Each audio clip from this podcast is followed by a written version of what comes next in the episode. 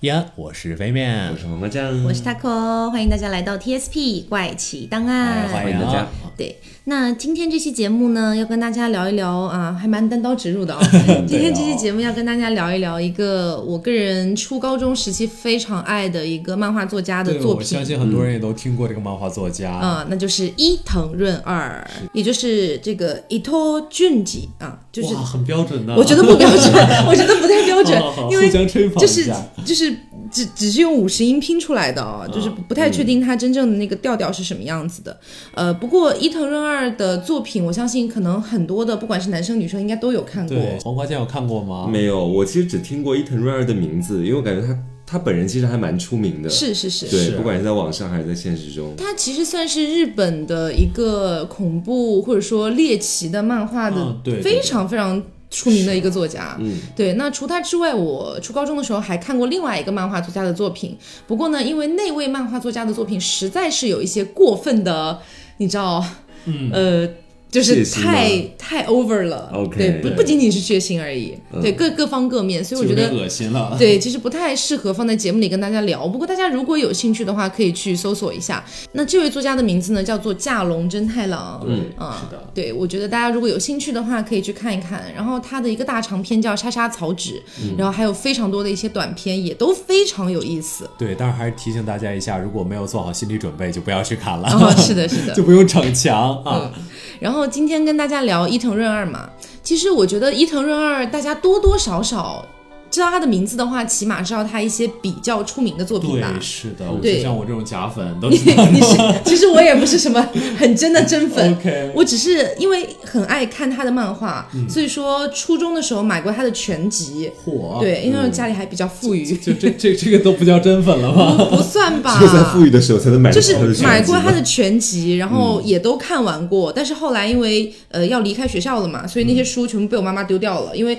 很难搬回去。对，然后后来长大一点，现在网上不是也可以看嘛？对很多 A P P 什么的，然后也就是在二刷、三刷，可能没有到三刷，二刷多一点点这个样子就。像我这种假粉，基本都是从那个就哎各种 A P P 网上这样看的。但是你要知道，就是因为呃，这个伊藤润二他的长篇作品其实不不多的，长篇作品可能就是像大家知道的《富江》然后《鱼》然后《漩涡》啊，或者说《至死不渝的爱》这一类的，它可能算是长篇。但是呃，它的短篇是非常非常非常多的，就你可能买一本他的一个作品集，里面可能有非常多个小短篇。这个样子，所以我不能够保证他的每一个短片我都是非常熟知的，嗯，对，所以只能说是看了这么久以来，我非常印象深刻的，嗯，然后呢，我觉得也是可以推荐给大家去看一看的，其实是很有意思的作品，对。那其实，在说这些比较不太为人知的，这并不是等于这个东西没有人知道哦，因为有很多肯定跟我一样也是很爱看伊藤润二作品的朋友，肯定都知道我接下来可能会讲的那些不太出名的作品，但是相对于大众来说，它可能没有那么出名。你像比如说比较出名的，我们刚才提到富江嘛，嗯，对，富江真的很有名。对，其实在我二刷了之后，我都不知道富江到底是怎么来的。 是吗？对，真的，因为其实可能漫画里有提及，因为《富江》是一个非常长的长篇、啊，分为卷一、卷二、卷三，还有各种各样的，就是好几部里面的一些小短片这个样子，所以我没有办法说我去完全记得里面的每一个剧情，但是我的印象当中，我是没有觉得富江好像讲到了它是怎么诞生出富江的。嗯，对我印象当中，就是富江就是一个有着奇怪的体质的女孩，对然后这个女孩呢，可以让全世界的男人都非常的喜欢她，非常想要占有她，嗯，但是呢，占有占有着，就会心里面觉得她还是不属于我的，那不如把她杀掉肢不如解把。它摧毁，每个人都想肢解她，每个男人都想肢解她，对，而且富江跟一个新的富江之间，他们是有敌意的。这个样子，但是我知道，呃，最就是最近我们要做这个伊藤润二专题嘛，所以我才去更加了解了一下富江的一个来历。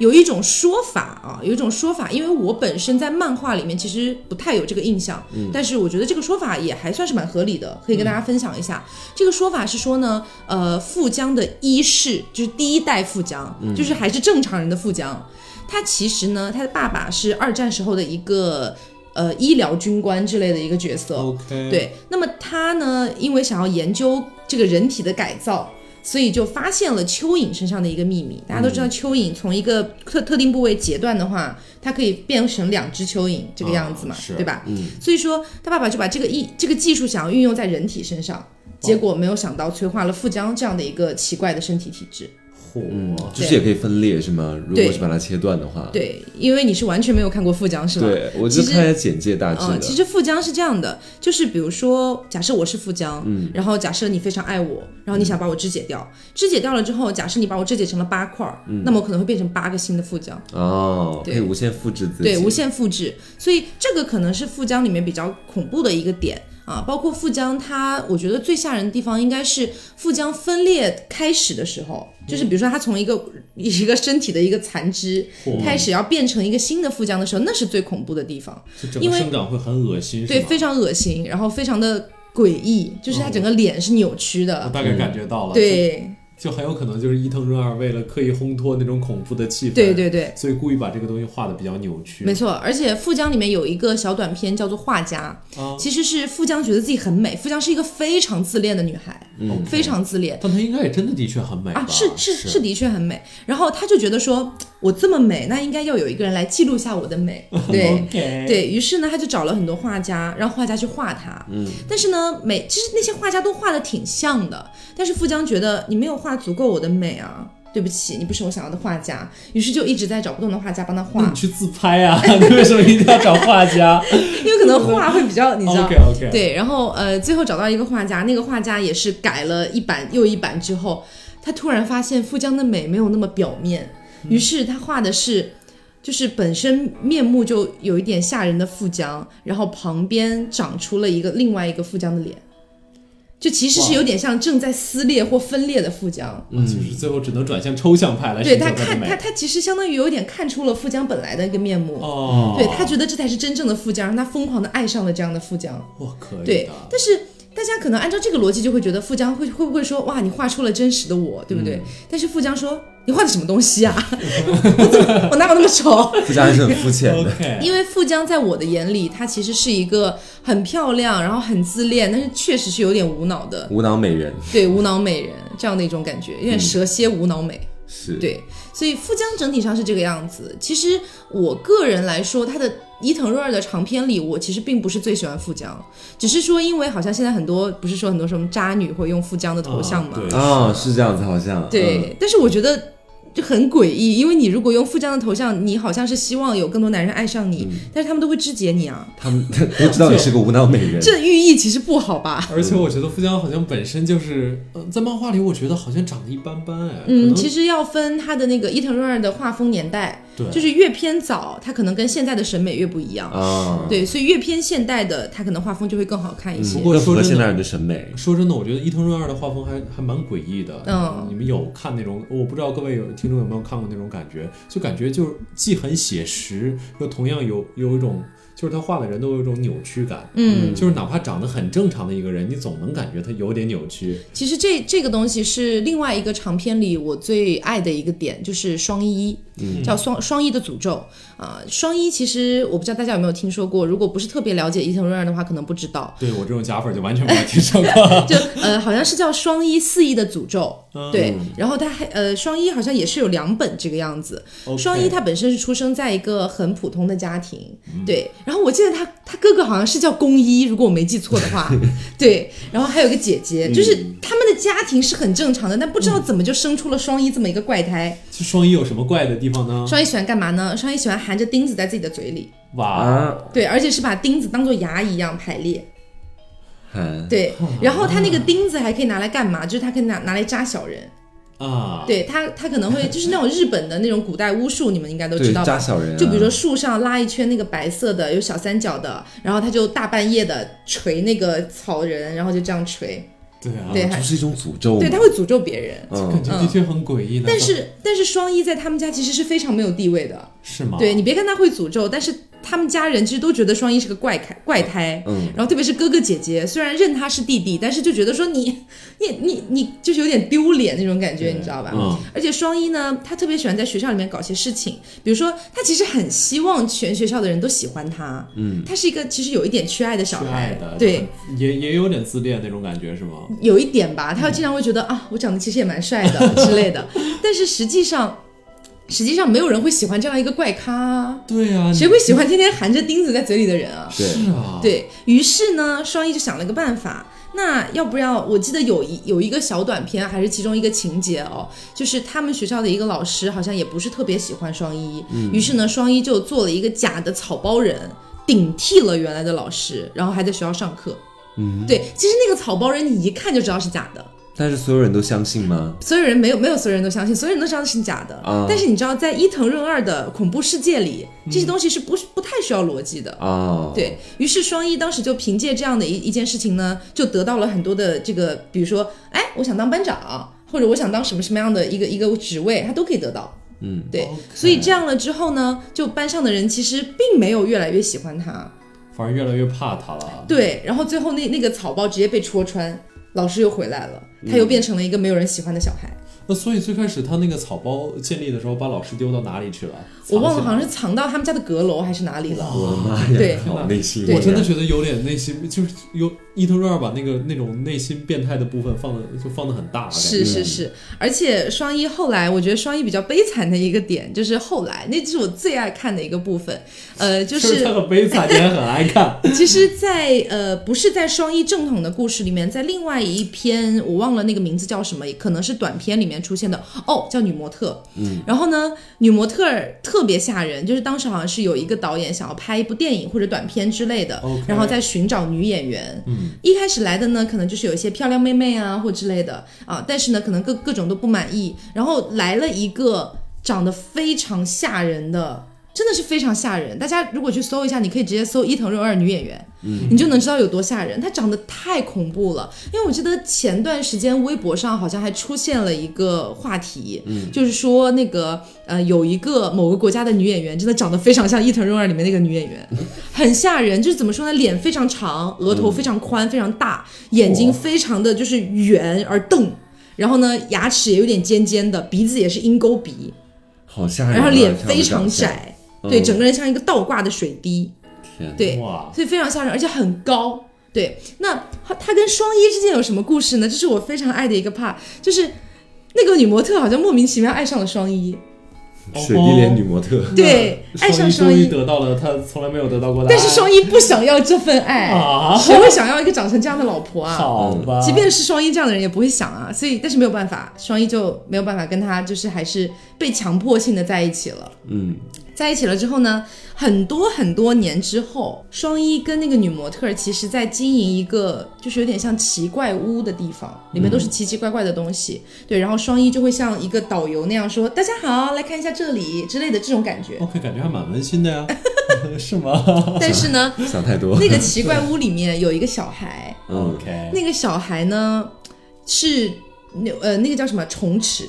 就是牙齿是一层一层一层的，啊，然后是尖而这个好恶立心，然后长得非常像女模特儿。 OK，这个是双一的孩子吗？对，是双一的孩子，而且这个孩子好像是没有理智的，就是他只要饿了就会吃，就会咬人吃人。哇，对，然后又发现就是在那个奇怪屋里面打杂的那些人，打杂的那些人是谁呢？就是他的哥哥宫一，还有他的姐姐，还有他的爸爸妈妈。然后那些人都被折磨的已经不成人人形，因为本来在双一小时候的，就是双一肆意的诅咒的那个片里面，宫一是长得非常帅的，嗯，他哥哥长得非常帅，姐姐也非常漂亮，爸爸妈妈也非常健康。但是在后面那篇奇怪屋里面呢，整个他全部的家庭就已经每一个人都感觉是嘖已经饿了十年的难民的那种感觉，我的然后整个天哪头发也被揪掉，就是整个秃掉的那种。对我感觉这个好像就是跟跟跟女模特有关系吗？就感觉好像他倒是也没有就属具于体讲，双一的， 就是后就后半段这种什么什么续集的感觉，是有一点不像那个女模特为女模特怎么怎么样的。对，其实如果说只是双一四一的诅咒到此为止的话，其实我可能还没有这么爱这部长片。嗯，但是就是因为他竟然交代了后面这些人他到底后来怎么样了，哦，就觉得宫一怎么那么惨啊？哇，小时候那么好看的那种感觉，对。嗯，然后就所以疯狂的爱上，。没有，他后来因为秃掉了，所以你也没有办法疯狂的爱上了而且 OK，整个眼窝内凹，就是你感觉很久没有吃过饭的那种感觉。火。对，呃，啊所以哦刚就才是、刚才说那个，让我也想起我曾经这个假粉曾经看过那个，就是也是伊藤润二的一个短片，嗯，呃，阿弥壳断层之怪，嗯这个也非常非常吓人，就是大是概意思就是呃，一个科考队，嗯然后他们凿开了一堵，就是相当于炸开还是凿开吧，嗯凿开一堵山壁，结果发现山壁里面有很多就是那种人的，就是跟人一样大的洞穴对，就是刚好是人的那种形状的一个洞穴，啊，嗯对，你感觉人刚刚好可以走进去的那种感觉。是是是，然后这个呃，有一个科考队的队员啊，然后就突然发现半夜起来，突然发现自己女朋友不见了，然后他就出来找一找女朋友，嗯，结果找着找着，他就突然觉得。这个洞穴怎么这么想进去的感对觉？然后他就走到了这个洞穴里。嗯，走到这个洞穴呢，接下来就是就媒体报道嘛，很多人失踪，对，但这个其实就这个其在在中间这一段儿就没发生什么，但在最后就是人们把洞穴的后面那个地方也开出来，嗯，嗯就是突然发现后面的那个就是出口的地方。出口的地方，就是那个洞穴往后走走很远的一个地方，嗯其实那个地方也是一个人形，但是是一个非常非常非常扭曲的人形，就是可能是细长而扭曲的那种人形。对，是，所以相当于是怎么样呢？就是这个洞穴是它会吸引你，很想要走进去，因为你觉得刚刚好，嗯刚刚那好为可什以么不进容去纳试下一我下那种感觉，跟我的身形怎么那么符合？我想要进去，嗯但是进去了之后，它其实那个洞穴里面全是那种沟壑状的，你没有办法往后退，你只能往前走。所以他们就只能往前走，但是越往前走，那个人形的那个那个图案就会越来越畸形，啊，嗯所以相当于你越走，你就被挤得越畸形。等到你最后出来的时候，你已经变成了一个完全畸形的状态。对，最后一个镜妈头呀就是那个呃整个从这个出口房往里面看，嗯结果发现是一个完全不像人的一个人在往外走，然人后的一改边造计划就是这个对洞一边窟走一边在啊啊的 啊，这种乱七八糟的声音。对，嗯所以其实整个就感觉跟他跟那个 Taco 刚才说的那个，就是呃人从小的时候变得很好看，然后慢慢嗯变得很扭丑曲对，很是扭曲，有点相我像感。觉伊藤润二是很喜欢搞这种东西。是， 然后除了这个之外呢，还有几个大长篇，其实我比较推荐的一个是《漩涡》，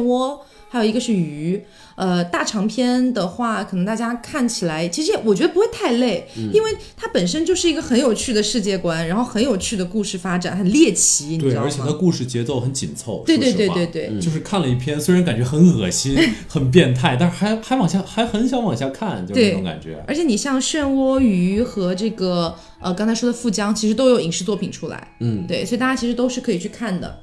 然后我们接下来说一下一些我个人觉得很值得推荐的小短片，嗯，对，呃，首先是先讲一个口味比较清淡的吧，好，就是还会有口味清淡的吗？呃鸡头对周二哎，对对对，好吧，呃，这部短片呢叫做《马戏团来了》。嗯，好，这这个呢其实真的口味很轻，但是你会觉得很有趣，因为就相当于是呃以前的人们他们的消遣方式，可能其中之一是去看全球就是呃全全国去巡回演出的一个马戏团，嗯，这是很正常的。然后呢，就有很多人就会高喊着“马戏团来啦，马戏团来啦”，大家就去看马戏团，对吧？嗯，但是到了马戏团那边之后呢，大家就坐在那边静静的等待，类似于魔术或者杂技的表演。但突然，那些台上的演员就一个一个开始死，嗯就是各种各样的原因，比如说飞刀丢过去定位之类的，然后就嗯啪的一下砸中心或者脏，被动物或者吃掉的砸中有吗？有啊有啊，嗯然后还有走那个就是那个平衡的那个钢索也会直接摔下来，等等的。就状况百出，我状觉得况很百像那出种死神来了这种感觉，是不是？有一点点吧，但其实是其实是有预谋的，哦啊，对，其实是那个马戏团的老板，对，那个马戏团的团长，他其实就是想要这些人一点一点死去。为什么？这个他他觉得这些人类就是爱看这样刺激的东西，嗯，，对。然后呢，呃，很有趣的一点是，里面有一个非常漂亮的一个妹妹，嗯啊，那个妹妹长得非常美。然后呢，就有很多男人爱上她，想要跟她在一起，或者想要救她出这个马戏团。然后其中有一个男的，他觉得他可以在马戏团里面的一个男的，嗯其实他差不多是最后一个表演的了。但是呢，嗯、他当时是要表演的是那种空中跟别人接力，然后荡过去的那种。啊，我知道，对，嗯反正还是死了。还是死了，他最后也他又是怎么？么死的呢？就摔死的呀。哦，对，好摔像死每个了。都会出状况，对，然后那个漂亮妹妹就很难过，就一直在哭，因为她也很喜欢那个男人，但是没有办法，人家已经死了。嗯于是呢，呃，那个结束了之后，基本上整个马戏团的男人都死光了。嗯，都死光了之后，团长就开始问有没有人想要加入我们的马戏团嚯啊？然后如果你能够好好表演的话，这个女人就是你的。哇，对团长就直接定了说这个漂亮的女生可以直接跟谁走。对，然后就一还是有很多新的男人参加了这个马戏团。嗯，那哦你们有没有感觉，就是，嗯，如果你真的是，嗯就是拿这个这个往深层次解析一下的话，这个漂亮女人有没有可能就是我们人性中间那个欲望，就是想想做成一些事情的欲望，然后这个马戏团有可能就是我们的人生，就是其实我们的人生有点像那种，就是也是在很危险、很危险的道路上前进的。如果能把这个危险克服掉，就可以怎么怎么样；不克服掉就 就、呃这可可能是每个人解读不一样吧，就是可能从我肤浅的这个角度来看的话，我看伊藤润二这么多作品，其实我不太能感觉到他对于人性或者说对于社会的一个探讨。我我个人感觉哦，我个人感觉他就是猎奇，惊悚，可能很很可能很少有一些会有吧，我其实感觉你刚才说那几个，我感觉好像或多或少都有一点点。因为可能你总结起来说你会有这样感觉，啊但是是可能你在看这个作品的时候反而就没有这种感觉了。对你可能看作品的时候，会更加被他那种画面啊，包对括画风啊，包括他给你营造那种恐怖气氛吸引。但是你整个一思考他这个东西，就他给我刚才那么一总结，我的确觉得就很像，就我们为什么会喜欢看这种很危险的东西，最后又化险为夷？其实我们潜意识里或多或少，也许有一点点对这种危险的期盼。就是他如果化险为夷，我们也会觉得自己怎么怎么样，嗯，好像获得了某种解救一样。嗯，但其实这种东西是以他们承受危险为代价的。是的，嗯。然后接下来给大家讲一个口味稍微重一点点的了啊，嗯、简单来说，简单来说，因为伊藤润二的这个每一个小短片里面，其实他交代的故事其实都有一点点复杂，嗯啊，但是这个复杂不一定是那种剧情的复杂，可能就是人物关系之间的复杂，但是这其实对于它本身的那个恐怖的点其实没有什么太大影响的。所以简单来说呢，就是男主女主啊，在去往一栋房子的路上，在路上呢就发现了一种很奇怪的树，这个树上结的果子是他们从来没见过的果子。然后这个果子呢，就是可能跟你比 OK 的时候，那个食指跟大拇指合在一起那么大。好具体的比喻，对，就差不多，当然也有小的，就是大珠小珠落玉盘那种那种感觉， OK 对。然后呢？不是说比 OK 已经变成侮辱性手势了吗？你们有知道吗？啊，没有啊，啊，OK，好像这个已经列入种族侮辱手势了。为什么啊是不知道，我我也没有太细看，不过我的确看到这条新闻嗯了。 ？OK，呃，然后呃，他们看到了这个树之后呢，其中那个女人她就觉得好有趣哦，从来没有见过这样的树，嗯，奇好形怪想状的果子，好想要吃一颗惹，嗯然后她就吃了一颗惹，但是男主就觉得你根本就不知道这树是什么树，你就敢吃，对啊，然后就赶紧拉着他去去他们要去的那个房子。嗯，结果到了那个房子里面之后呢，终于发现了这个树的秘密。其实这个树叫做血玉树，嗯，就是流血的血，这个玉石的玉和树木的树，用血来沐浴的树吗不？是玉石，就浴是室啊，对我知道，嗯王字加一个点，这我个以为玉你在说浴室，不是啦。然后呃，这个树其实是怎么种出来的呢？嗯就是靠人吃了这个果子，是它还活着呢，嗯它还活着，它身上就会长出这个树，其实是相当于把自己体内的血给抽出来，给它变当成了养这些分是树吗？嗯哦所以。所以看到了这一幕之后呢，那个女主那个女生肯定也吓到了、啊，因为对啊她已经吃过了，啊其实她相当于已经被种下了。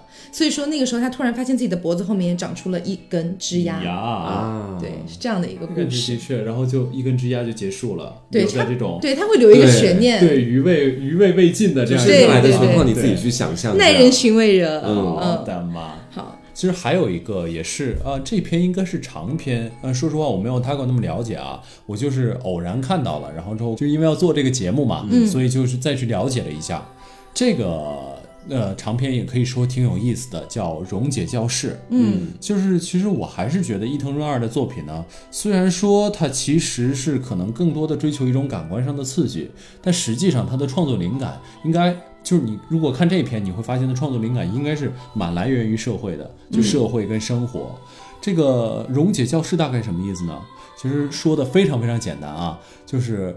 有一个男孩子，他特别喜欢向别人道歉，嗯，但是被他道过歉的人就会被恶魔诅咒，然后就会慢慢溶解。啊，是恶魔在庇佑这个小男孩吗？对，有点像，呃，他其实是个大男孩儿，他居然高高中生了，然后他有个 OK 妹妹，他的妹妹其实长得很吓人，但每次都会告诉告诉别人真相，就他妹妹长得真的很吓人。我记得还有人 cosplay 过他的妹妹，就是哦那种，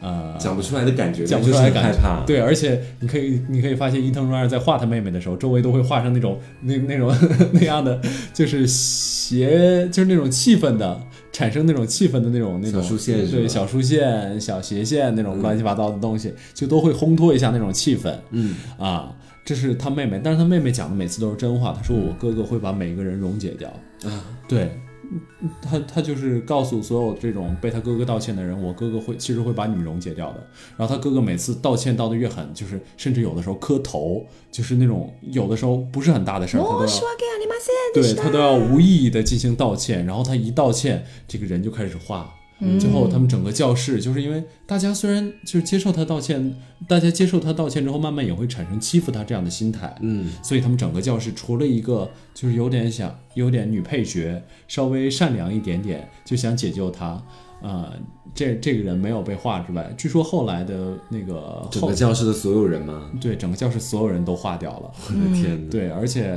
这个女主女配角最后好像也化掉 了，但 为是什么在后面的长片里，我我只看了第一因为集。他也让这个小男孩给他道歉了，是吧？嗯，对，有可能像吧。嗯就这个小男孩不是，就是他的意思就是他刻意会找人道歉。嗯，对，你们如果看日本的很多东西的话，就是你会发现日本人其实特别习惯道歉。对他们很爱这个。对，啊而且其实我觉得伊藤润二想表达的一个意思，就有点像无意义的道歉，真的只会让人变成就是脑子不会思考，然后等等等等的东西。你真的好会解读、啊。各种为什么故事我它看背的后的时候成因都没有这种感觉呢？ 那接下来我讲一个，你看能不能解读出什么东西 啊？没有试一试，啦试一试嘛。好，嗯这个，因为我是真的没有感觉出什么。这个叫做窥探，嗯然后这个故事呢，我先跟大家讲完，再给大家讲它本身指向的是什么事情。嗯，呃，这个故事讲述的呢，就是有一个男主啊，男主他听说他的朋友那边，他去他朋友家做客嘛，然后他朋友跟他讲，你知道吗？我前段时间外出，然后在一个类似森林之类的地方，发现了一种树蜜。哇，这个蜜真的是太好吃了，人间绝蜜。可以。就是这个蜜，只要你吃了之后，你就不会再想吃任何别的东西了。嗯，你再吃别的都觉得味同嚼蜡。嗯于是呢，这个男主就很好奇啊，什么东西有这么好吃？嗯然后这个他的朋友就跟他讲，哎，不行不行，这个蜜我好不容易才搞到的啊，对吧？啊你不可以这个样子。于是呢，这个男主就趁其不备，嗯偷偷摸摸的试探性的尝了一口，发现真的很好喝吗哇，真的人间绝品。 ？OK，对可以，我已经想象到小当家那个场景， 叮，对对对，就那对种感觉就发光，非常啊好吃。于嗯是这个男主就发现他自己真的吃不下别的东西了，只能吃已那经个吃不蜜，下别的东西了，只只想只那能个吃吗？那个蜜。哦于是他就通过各种各样的方式去找到了这个蜜，然后呢，他在家非常开心的开始啊尝一口尝一口这个样子。嗯嗯于是呢，他有很多朋友啊，也发现了这件事情。总之就是跟他一起吃米，结果相当于怎么样呢？他们吃着吃着的时候，突然一个无形的，就像是突然有什么东西砸下来，或者有什么巴掌拍下去的那种感觉，一个人瞬间扁了，就是血肉模糊的那种，就唰的一下就变薄薄的一张纸了，而且是。血肉模糊，就是你已经看不到他的人形了，嗯或者要么在墙上，要么在地上之类的。嗯对哎呦，少年，你有没有听说过一招从天而降的掌 法，是吧？对，如来神掌，然后呢，这个故事其实讲的是什么呢？其实讲的是文字吸人血的一个道理。啊，啊，对，就是因为呃，这个漫画里面不不止好像两三次的出现那个蚊子被拍死的一个一个情节。啊，对，那就可能隐喻，对，实际是在这样隐对照一喻波。对，然后这个树其实就等于人，然后这哦些吃的人等于蚊子。嗯，对，所以这个漫画里还有一个解释，就是说你怎么样才能不被这个拍死？嗯他们猜测，那是不是我们要偷偷摸摸的吃？啊啊偷偷摸摸的吃好像就没事，嗯但实际上一个不小心也还是会死。对，你就你就想象成蚊子偷偷摸摸吸你的血，但是一不小心你只要万被一你发看现到还了是会被，打还是会对死。说不定晚上一个翻身就压死一只蚊子。对这样对然后关于窥探的这个树蜜这个点，其实呃，之前网上有非常多人在讨论。假设说我们是吃那个那个吃蜜的人，我要怎么样才能不被树发现？嗯 对，然后这很有趣，你知道吗？然后就有人说，那很多人同时吃。很多人同时对呀嗯吃的话，那个那个数可能就拍不过来， 这是一种。还有人在想 OK 那是不是我吃一口换一个地方，吃一口换一个地方？嗯，这这样文就是字的文字作的风思啊。 对呀、这就是文字的思维 游啊。击战，我对天，呀然后还有人在说，就是吃蜜的时候不要讲话，不要发出任何声音。这也是很文 字，吃完蜜之后会嗡嗡嗡嗡嗡的发出 声音，哇，真的很文字啊对，！所以这个你有解读出什么吗？？我没解读是什么呀 很难解读吧？我觉这得个，我觉得很有可能就像伊藤润二他自己被蚊子咬了很多次，他想啊，如果我是我要个蚊子吐槽一下蚊对，子我要怎么怎么啊样？对，是是这是样，是，嗯。接下来给大家讲一个我觉得还蛮恐怖的一个故事，嗯，也是来你自声音你怎么突然把声音变成这样，整个氛围感觉都起来了。接下来这个是伊藤润二的一个短片，叫做《肉色的妖怪》，嗯 OK 或者你叫它《肉色妖怪》也是一样的。 OK，BGM 换一下嗯啊，对，就这样。肉色妖怪呢，它讲的是，哎，其实前因后果非常复杂，但是跟大家简短的讲一下。嗯其实就是有一个女人，然后她嗯非常的美丽，嗯但是呢，她养了一个小孩，这个小孩的皮肤很奇怪，这小孩的皮肤怎么就你感觉是溃溃烂烂的，感觉就是破破烂烂的皮肤，然后或者是你感觉很像他不停的在脱皮的那种感觉就，溃烂，哦，对，然后呢，他们是因为是小男孩嘛，在读幼儿园，所以老师就觉得很奇怪，于是要去他们家家访。他们家家访呢，就是发现了这个小男孩有一个妈妈，还有一个小姨，他们在一块儿住。然后呢，妈妈跟小姨都长得非常漂亮，皮肤非常好，嗯，就觉得小男孩的皮肤怎么会这样？于是呢，小姨就跟他讲啊，其实是这个小男孩有一种疾病啦，就是没有办法的事情，什么之类之类的。好，于是呢，啊，这个老师也觉得好像也没什么的样子，那这个老师不是刚才说了，他也觉得没什么了嘛，于是就准备走。结果走走出去没有多久，他的小姨就追上来了。嗯，他的小姨说：“你帮帮这个孩子吧。为啥呀”？于是真相就要大白了嘛。嗯哼，小姨跟他讲，其实是这样的，孩子不是没有爸爸吗？嗯爸爸其实已经死了。嗯，对那爸爸在生前的时候呢，一直在致力于研究一种跟皮肤相关的药，可能是让皮肤永驻青春啊，或者之类的这样的一些功效。但是呢，那个药一直没有研究好，他甚至是研究出了一种，就是吃了之后，吃了那个药之后，皮跟肉直接分离掉了，嗯所以爸爸可能就这么死了。嗯然后呢，妈妈就觉得说想要完成爸爸以前的一些遗愿，所以就一直也在继续研究这个药，在不停的改良这个药方等等的。啊，但是呢，妈妈也在自己身上哦用药了，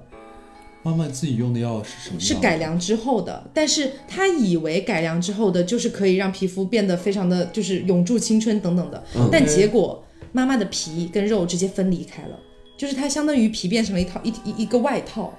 但是她没有死，她没有死，所以她每天都要穿着那个皮外套。啊，对，这也太恶心了吧！这是我觉得最重口的一个了。这确实很重口啊，我就放在后面嘛。对，然后呢，然后呢，妈妈如果那个皮外套拿掉了，身上露出来的就全是肌肉啊、筋啊那些东西了啊，嘛。进击巨人那种啊，对，就是那个超大全肌超大肉型巨人，超大型巨人那种好嘛。对，好，然后但是这其实到这里为止呢，可能你就说是恐怖，对，但是猎奇的地方来了，妈妈这样时间久了之后，她觉得这样才是美的。啊，他觉得全身肌肉裸露才是美的。对，我大概觉得这有点有没有一点点像，就是我们之前讲到的克苏鲁，嗯，因为克苏鲁里就是那些深潜者的审美，他们其实跟正常人也不一样，嗯他们会觉得鱼鳞是美的，然后什么什么样是美的，就可能是就是他们心态自从被转变成这种心种态族之崩了后，有点崩溃啊。对他们自从成为这种种族之后，就慢慢的以自己会为标准来限定这种美或者不美，是而且包括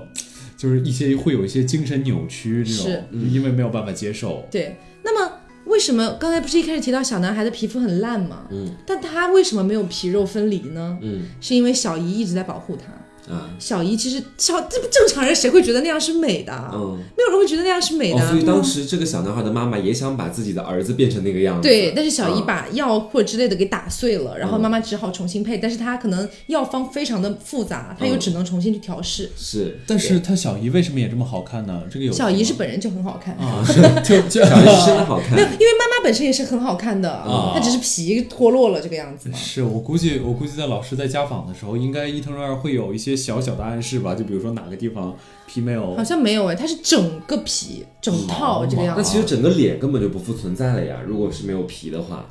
不是不是，脸的皮肤也算是表皮啊，应该呃对啊，就是整个皮嘛，嗯但是你眼球什么的都还在哦该那在个的那地个方。还是在的，对对嗯所以说，妈妈也一直很希望让小孩变成这样，但是因为小姨一直在帮助他，一直在改变妈妈配好的药，嗯啊所以小孩的皮肤只是破破烂烂而已。啊，也没有到皮肉分离的地步那，这个孩子真的好惨啊！对啊就感他觉就这么大岁因数为也没有办法决定自己的命运。对，因为妈妈就觉得说，我觉得这样才是美的，啊肌肉裸露才是美的，啊所以我的小孩也要变成这样。小孩说：“我不要，我觉得，我要你的，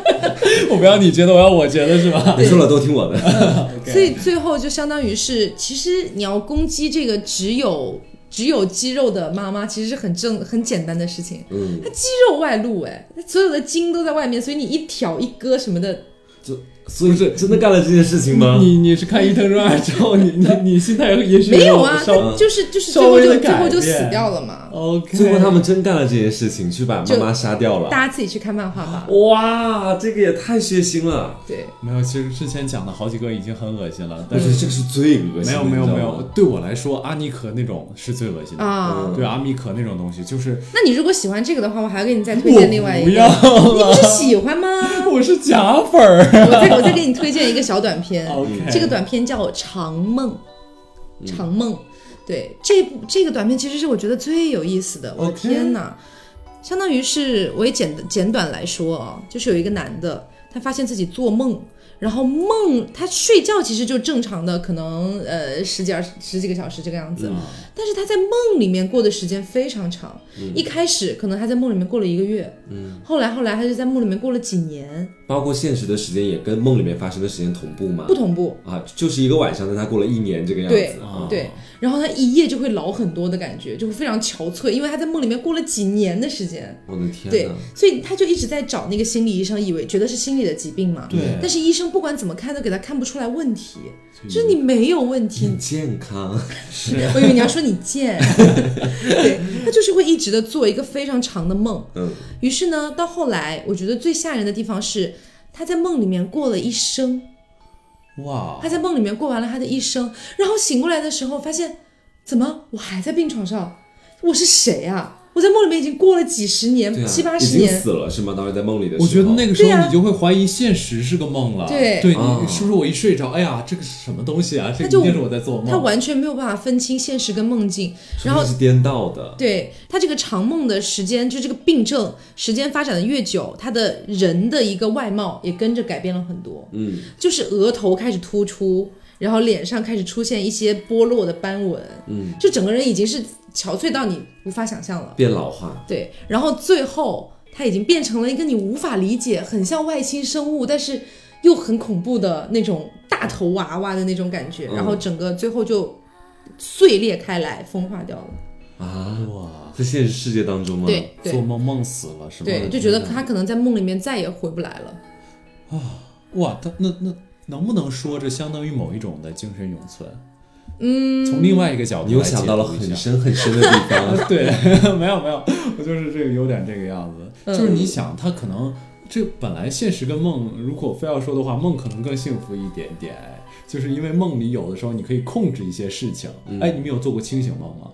哇，我听很多人说他们做过，但是我真的很期待，但是我没有做过。清醒梦具体大概是就是你在做梦的时候，你知道自己在做梦，然后你就开始控制梦境，让一些事情发生。啊，我我有几次会是这个样子的，对，嗯，嗯、我记得我有一次就是在梦中，而且我我说实话，我这个人做的梦其实的一般来说都比较比较猎奇，嗯都是那种就是呃，我可能生活在未来，去猎杀哪一种怪物，要不然守护都市的秩序， 就就这种乱七八糟的东西。所以有的时候就是，如果真的做清醒梦的话，是可以给自己开挂的。包括我我原来不会飞，然后之后突然清醒梦一下，我觉得我应该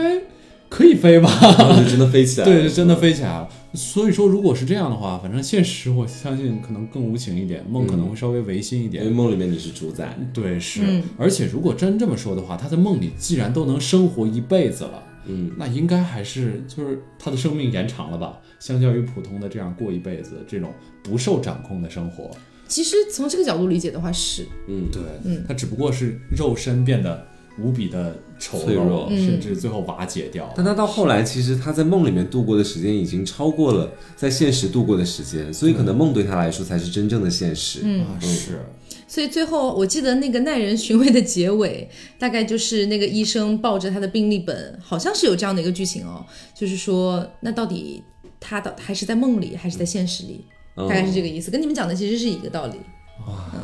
好酷，也有可能就是那些医生他们所在的地方，其实才是真的梦。嗯，对呀、对啊，这个其实感觉哇！那我想，我有的时候从梦境里面脱离，可能原本在我的梦境里面里面的那个场景、那个环境、那个事件还在继续的发生。有可能啊，哎，你没做过连续的梦吗？做过，对，就是你今天做完之后，我做过好几个系列，你知道吗？我我做连续的梦从来不连续， 啊就是我的确会做到，我一直会梦到一个地方，就是在一个水晶宫一样的地方，然后有四根特别特别高大的柱子，有一个房间里面好像有很多很多游戏机之类的东西，我就记得大概是这个场景，但是我是在小时候梦到过，然后我在高中时候又梦到过，大学的时候又梦到过，大概是这么一个这么个意思。证明你到哪儿都是游戏人生。没有，其他几个地方好像也有不同的，就是就是作用吧，但是我有点记不得了，嗯就毕竟梦里的东西很容易忘记嘛。我有梦到过，在我十岁左右的时候，那段时间经常反复梦到同一个地方。我印象中我没有去过那个地方，那个地方有那种呃绿色和茶色的玻璃，很老式的那种、绿色和茶色的玻璃。我的头顶有一个很老式的昏黄的吊灯，哇，然后还放着很很古老的一个音乐，这个音乐是现实中存在的音乐，但是我不知道它叫什么。经常会有这种情况出现，就是在梦里面的时候，你会感觉某个东西或者某段音乐、某个场景你非常的熟悉，嗯，某个人，包括有的人脸，你觉得非常熟悉，但你就是想不起来到底是谁。对，在梦里的时对，候，我觉得甚至会怀疑现实中是不是忘记了什么，真的，真的回到现实的时候，嗯，而且当时在那个梦里面，我还记得我坐在沙发上，我面前有一个也是玻璃，然后是茶色玻璃的一个桌子，就好嘛就很很奇哦哎，那妙，你对你的梦的记录好清晰哦，我一因为般那起个来画之面后感都，太强了。嗯嗯，对，除了这个之外，还有好多我的连续梦真的非常之多是，我还经常梦到一个学校，嗯，那个学校我感觉至少应该是贵族学校，对，但是我我绝对没有入学过那样的学校，对不对啊是？吗然后那个学校里面，我都我都能非常清晰的记得它的教学楼在哪里，钟楼在哪里，爱嗯丽大斯顿嘛，不是， 还有什么那嗯个就是那种大会堂在哪里，我都知道。然后还经常梦到我在那个学校里面上课。啊，哦，哇，这个真的蛮特别的。对啊我，听说这样哦，我听说一个弗洛伊德解梦的方法，就是在梦刚醒的时候，你立刻去记录这梦里面的一切内容，嗯然后把它们跟就像那种连线，其实这也也属于那种笨解梦，嗯，就像连线一样，把自己把这些东西跟自己从小到大发生的所有事情。就尽量联系起来，然后就会发现自己内心的潜意识这些东西到底是什么。当然，我觉得这个梦实在很不好记。嗯，是我我有的时候是早上起来之后，我就觉得哇，刚才那个梦怎么那么怎么那么那么精彩，对，对，这过分精彩，我就甚至会还记想下再来。睡一会儿，把这我个会续记下上。来，我手机里现在都好像还有。我手机里其实也有几个。对呀、你们要欣赏一下吗？比如说有什 OK 么，让我让我找找好我不们好整？个话题从伊藤润二转移到了温馨的梦想，感觉还不错。你看，嗯，我都不知道这是什么东西，我要给大家来来朗读一下嗯吗？嗯 OK，大概记载的就是我梦到。呃，有一个女孩嗯叫沈月，而且还不是演员那个沈月， OK。是心悦诚服的那个月，OK， 对，然后得了绝症，嗯，她没有她呃她的我我这是怎么记载的啊？没有皮肤会硬化且出现随机部位的溃烂，你像你像个医生在记载自己的患者的得病情况， 因为是刚睡醒，嗯然后梦到她是学学艺术的女孩子，嗯然后有一个男孩叫顾晨风，我也不知道为什么， 这脑海中他就要这个名字。 ，OK，然后在照顾这个女生，他是学物理化的男生。好，两个人本来是非常相爱的情侣，在视频上面，呃，在视频网站做 vlog，做 vlogger 这样子，嗯男生做科普，女生做生活的一些穿搭，偶尔就是串台一起卖狗粮这样嗯子。后来女生重病是一种极其罕见的病，世界上没有发现过，头发全部掉光，然后面部开始扭曲，类似于那种烧伤之后的情况，嗯但是没有被烧伤。然后大概就是什么男生一直不离不弃，然后还有一个细节就是他的皮肤因为开始溃烂，所以他不能做那种皮革制的那种材料，嗯他只能做那种软软的布制的轮椅。哦我我连这么小的细节我都记下来了。 OK，我觉得你其实记得真的蛮细的，我可以读一下我的 好东的好西。的，我其实也有这个记梦的习惯，但是我嗯记的东西就非常非常草率。就是我记得有一个梦啊，就是说我现在自己已经看不懂了，就是小的时候 自己已经看不懂了。对，我就大概梦里有几个有几个关键词叫有有一个朋友叫我去跳楼，啊然后说还有另外一个关键词叫我把一个国王生吃掉了。就是你知道吗？就是这种的确在现实生活中有点反逻辑的一个东西。是然后最后还有一个就是我妈唠叨我， 大概就这三个东西。所以其实的确稍微有一点点奇妙的东西。奇妙，是真的。嗯，然后我甚至还记载了，就这个女生后来开始自强，然后做一些就是变美的视频，就是会让人觉得她很坚强，即使是生生病变丑了，但还是要很努力的做美美的自己这样子。然后迪士尼， 迪士尼为她出了一部打破丑陋的一个作 品，其实 OK，跟你生活还蛮息息相关的，可能那段时间我们刚好去迪士尼玩，或者是聊到迪士尼什么。那我为什么会梦到？到这样的一个女孩呢？就是要跟迪士尼结合起来吧，可能 是。是吧？也许然后我还梦到就是那个那个女生，然后就仿那个迪士尼作品的那个妆，嗯那迪士尼作品里面那个很丑的女孩，就是叫一个沼泽的女巫，嗯她仿那个女巫的妆，然后一边仿一边唱她的主题歌，这个样子。问你的梦还蛮公主 所以的迪士尼呢。的下一个公主叫沈月 是吗？可是可是当没有，可是可是我当时在做这个梦的时候，其实是非常吓人的。嗯，是对我我已经回忆不起来我做那个梦到底有关于什么了。你都生吃国王了，啊对，但是我我的在朋友都想，想去啊跳楼 但了。我估计我估计应该是也是蛮搞不好吓是人的很荒诞 的。是，对，我的梦也许就是就是那种有点碎片式的，就是你只能回忆起其中一些东西。就我的梦里从来没有出现过人名，嗯，然后它里面的基本没有什么联系。所有人都跟你叫同样的一个名字，没有没有有，没有，就是我不会记得他们的名字，他们好哦像也不、不会出现。就是就是怎么说呢？哎，很奇又怪。发现了一个我记载的梦。 OK，想听但是这个梦有点无聊，就是什么什么，我跟刘总，然后要去一个小乡村，嗯然后打车的时候，车上的司机骂我们两个，就是骂我们两个是鸡的那种， 就骂的很脏，你知道吗？莫名其妙，对，然后我们两个就暴嗯怒，然后什么的，把那个司机搞 死了，大哇，大概是这样吧，中间还会更复杂一点。好，嗯，哎，咱们这么说自己的梦，不会被听众们解梦吗？ 不会吧？这这不好那也不解会吧而且其实很多细节我都还没讲。是啊，我觉得我那个梦应该不怎么太好解。 啊 我觉得真的是可能跟我们日常生活息息相关。哎你不啊会记自己的梦吗？我不记自己的梦，但是我主要是想我讲觉讲得刚记自刚，己的梦的人才是少数 吧。对刚刚就可能真的是跟生活息息相关，因为大家知道我们平常在一块玩，在一块说的时候，经常会自称自己是鸡，然后就很有可能会被带入到梦里面去这个事 情。我哎不太记自己的梦，但是我觉得梦对我的现实是有指导意义的，这个存在嗯非常奇妙，就你是。是门捷列夫， 不是我，你们有没有这种感觉？就是有的时候你在现实生活当中某一秒哈，某一秒的现实生活当中，你看到的那个场景啊、嗯即视听到的感话，你绝对在以前好像梦里面发生过类似的不事是，情。我是记得特别特别清楚的，我嗯绝对有一次，我也绝对有这种事情。嗯对，就是就是我有一辆车，呃，有一辆小初中的时候 你有车？自行车，啊啊你怎么有腹肌又有车？我初中的时候自行车嘛，嗯我从来没有把它停在我们学校的一个地方。是然后我梦里梦见它在那个地方，嗯然后我就想，这个梦怎么可能呢？这个车怎么会能出现在这儿呢？结果第二天，呃，有一天我就突然就把车停在那儿，当时因为基本都忘了这个梦了，嗯，然后之后我把车停在那儿，大概往后走了三五米，我回头一看，这不就是我梦中那个场景？我把车停在那儿了吗？就非常非常非常诡异。是，我也有这种类似的情况，就好像那时候我跟一个朋友出去吃饭，刚开始吃着吃着，我还没觉得这个场景就似曾相识，直到后来他给我就是就是很莫名其妙，他给我递了一杯酒过来，我们一块出去喝酒，他把他给我递了一杯酒过来，递的过程当中不小心洒了一点儿。其实这个场景很日常，嗯，但我那一秒我就觉得说，我绝对在很早之前的时候，我经历过相同的是事情，这就是即和这个视人感喝酒，然后他把酒洒了一点，这样。好其实关于即视感这个东西，科学上已经有解释了。是什嗯么样的呢？对，这并不是你以前经历过，或者说并不是时间倒流，嗯其实只是你我记得大概是这个样子啊。嗯可能就是说，在你以前经历过的一些碎片片段当中，它的记忆发生了一定程度的扭曲，嗯，我觉得有可能。所以折射到你现在正在经历的事情，或者你刚刚闪过的一些事情，你会把它两两者结合起来。